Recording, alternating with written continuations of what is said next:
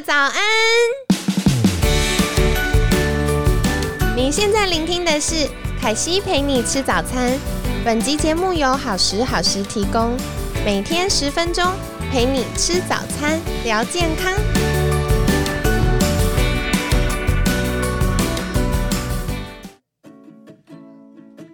嗨，欢迎来到凯西陪你吃早餐，我是你的健康管理师凯西。今天呢，很开心邀请到凯西的好朋友曹璇心理师。大家好，我是曹璇心理师。那今天这一集呢，我觉得就是很想跟大家分享的是，如果容易紧张该怎么办？心理师，你会常常遇到很容易紧张的客户吗？呃，我们的制作人一直狂举手大笑，制作人看起来都很。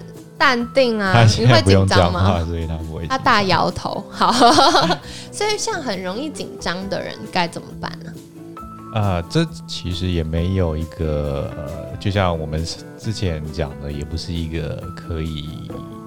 一个方法，然后大家都解决的方式，因为大家的状况实在太不一样。那相信很紧张的人一定去 Google 了很多，看了很多书，然后练习了很多呼吸，想了各种努力解决的方法。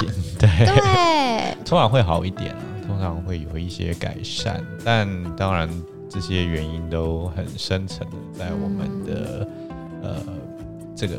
人的人格、心心灵的这些结构或个性里面，所以都是一个很难改变的事情。那当然，最好的方式听起来觉得好严重哦，因为心理师说很难改变。呃，要要彻底的改变很难，当然要缓解啊。比如说，呃，如果你睡觉有问题、睡眠有问题啊，或者压力大到睡不好的时候之类的，或者平常工作有。困扰的话，那去看一下身心科，就我们会建议你，如果是简单的问题，你又没有什么时间可以去解决这个问题，做更多的话，那去身心科呢，精呃精神科的药物是可以尝试的，不是说我们适合每一个人，但至少是可以尝试。我觉得这可以补充一下啦，因为我常常会遇到学生问凯西说，我到底要不要吃药？不一定是身心科的药，可能是别科的药。我标准回答就是，请去跟你的医生讨论。但是另外一个部分，我会说的事情是，有的时候药物不是那么的万恶，它可以解决的是我们当下的不适，不管是身体的不适或情绪上的不适。我觉得，嗯，很多时候这些健康的状况，它不是一时半刻可以完全改善的。所以，如果真的觉得有困难，也不需要到那么彻底的忍耐。就是适适度的使用一些小工具，在安全范围内，就是有专业医疗人员指示的状况下，使用一些小工具帮助我们顺利度过，它其实是健康的。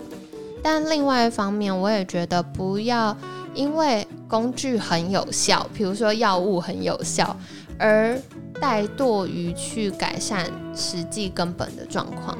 对，凯西说的就是一个健康的心态，嗯，正面其实是一个蛮正面的心态去面对，不只是身体健康，呃，身体健康、心理健康，你人生的也是一个面对人生的一个正面的态度。嗯，药物就是药物，它就是一些化学组成的，对，很中它没有什么 好跟坏，对，没有批判的意味。可是，可是，呃，当然批判的时候是很。也许会觉得说我们有问题，对，会有们就是有问题，他就是有困扰。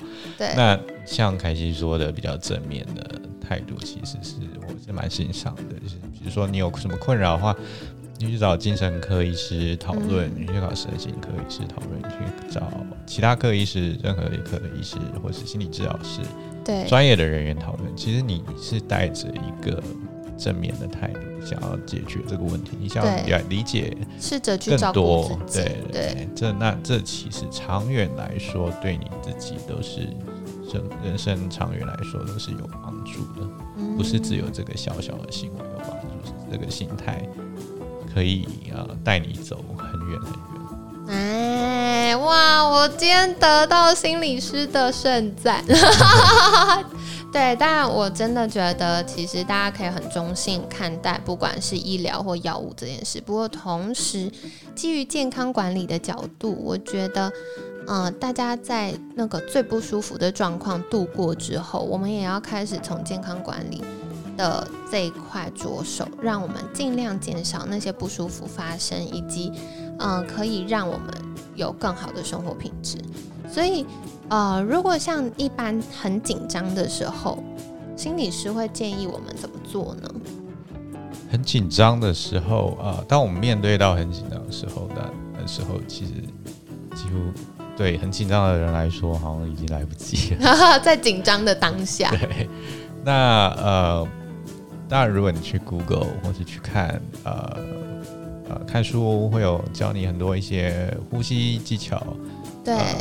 这些你是可以尝试的，那这些是一个你自己可以去平常有自己训练自己，在呃瑜伽静坐或是正念呃一些思考的训练，都是你在没有专业人员的帮助下，你可以尝试或是药物啊有一些抗焦虑药物可以缓稍微缓解那时候的症状。那当然最建议的还是去找嗯。专业人员去讨论该怎么办。那除了这些，你可以呃帮助自己这些小技巧，也可以帮助自己的话，那其实嗯，跟我们之前说的一样，那这些紧张的原因都是我们已经日积月累下来的，所以一口气很难改变我们的一些认知的方式。我们的，比如说我们在面对一百个人在演讲的时候。可能对我来说，他是一个好像一百个人在看着我，呃，表现如何？那这个压力很大，那我当然会紧张。或者有些人，因为每个人紧张的原因或呃组成都不一样。对，因为我像。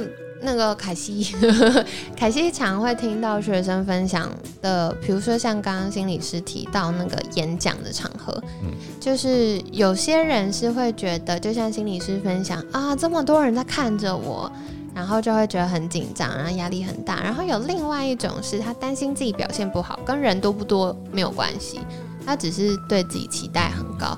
所以，凯西以前有一位老师跟我分享一个我觉得很有趣、很可爱的技巧，就是如果你很怕很多人看着你，你就把大家想象成西瓜，就台下好多西瓜哦，就不会那么紧张。嗯嗯，想象成西瓜的时候，你可能对群众不会紧张，但可能会对你的结果很紧张。接下来讲的内容有没有？大家有没有喜欢？你有没有出锤？你有没有呃讲？有没有忘记讲什么？对，有没有对忘记讲什么之类的？所以其实很很容易紧张的这些倾向，他当然我们会找各式的原因来让自己很紧张。对，所以有的时候是不是改变认知的模式是很重要的？呃，当然你要跳脱出这种认知模式，当然是可能的。啊，找专业人员的话会比较容易在这一点上面失利。那当然，平常呃，归咎到底，每个人的原因不一样。假设我是因为表现的话紧张，那我可能日积月累，从小到大我都是优等生，然后大家都期待我，呃，考试考得很好，对，很高很急，然后每次考试都很好，我考九十九分，大家就说哦，怎么怎么回事？对，怎么差一分呢？对，那我就是一个长期活在别人期待下的人。那当我演讲的时候，我也是在别人期待的这种氛围，对，所以我就一定要讲的很好。嗯，他没有这种事，我为什么一定要这样很好？对，对，不能出偶尔出锤一下嘛。但所以其实看淡，看淡真的发生的事情。就是我们做万全的准备，然后如果真的发生的时候，就接受它啊吗？这样子吗？找出找出自己的价值，跟定位是很重要的。我我是呃有些找出自己的限制，也是有些事情我就是没有办法一次就做好的话，那我真的没什么好紧张。我甚至我是我的话，我甚至期待嗯这个演讲。我是刚开始做，那我第一次，我应该要期待我是失败的吧？嗯，我怎么可以？我我怎么会第一次就讲的比凯西好呢？这是做梦吧？凯西是在讲话。对对，但了解自己的限制，了解自己的定位，多了解自己。那成功，当然我们是活在别人期待下，我们自己对自己的期待是什么呢？那怎么可以慢慢找出来？那。不太可能期待我第一次演讲、第一次啊简报就是最棒的，或是呃别人期待我就应该最棒。我我有时间吧，我有时间可以让我自己慢慢进步。那这是一个过程的话，当然你可以理解到多一点，你可以理解到自己的优点跟缺点，跟怎么样去达到你的目标的时候，你有。给你自己时间的时候，那时间就不会那么紧缩，就不会那么紧张了。是，对，所以今天很感谢草玄心理师的分享。我觉得有几个重点是凯西自己非常喜欢的，跟你分享了。所以第一个就是，呃，如果很紧张的时候，可以先想一想自己到底是对什么紧张，是对要上台这件事紧张，然后还是对很多人看着我们很紧张，还是单纯。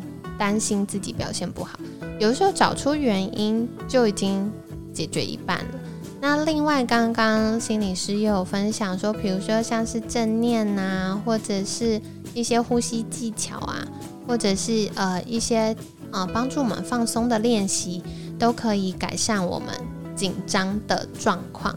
那再来，平常可以做的事情呢，就是可以做一些呃。认知的练习，比如说找心理治疗师的协助，然后帮助我们改变认知的模式，其实都是非常好的。那再来的话呢，我觉得，呃，大家可以中性的看待医疗这件事情，不用担心，觉得哎，找心理治疗师或者是找身心科的医师，就代表说，哎，我今天是不是有病，或者我是一个很糟的人？没有这回事。如果真的觉得很不舒服，寻求专业医疗的协助，可以帮助我们用比较健康、轻松的方式度过那个情绪风暴的状态。就跟你分享喽。然后下一集的话呢，诶，我们会分享的是工作压力的调试。哇，又跟压力有关，可是我觉得真的是大家很常会遇到的状况。然后，如果大家有任何想要再更多了解心理治疗的部分，可以再看我们文案的资讯栏，凯西会把就是曹轩心理师的联系资讯放在文案当中。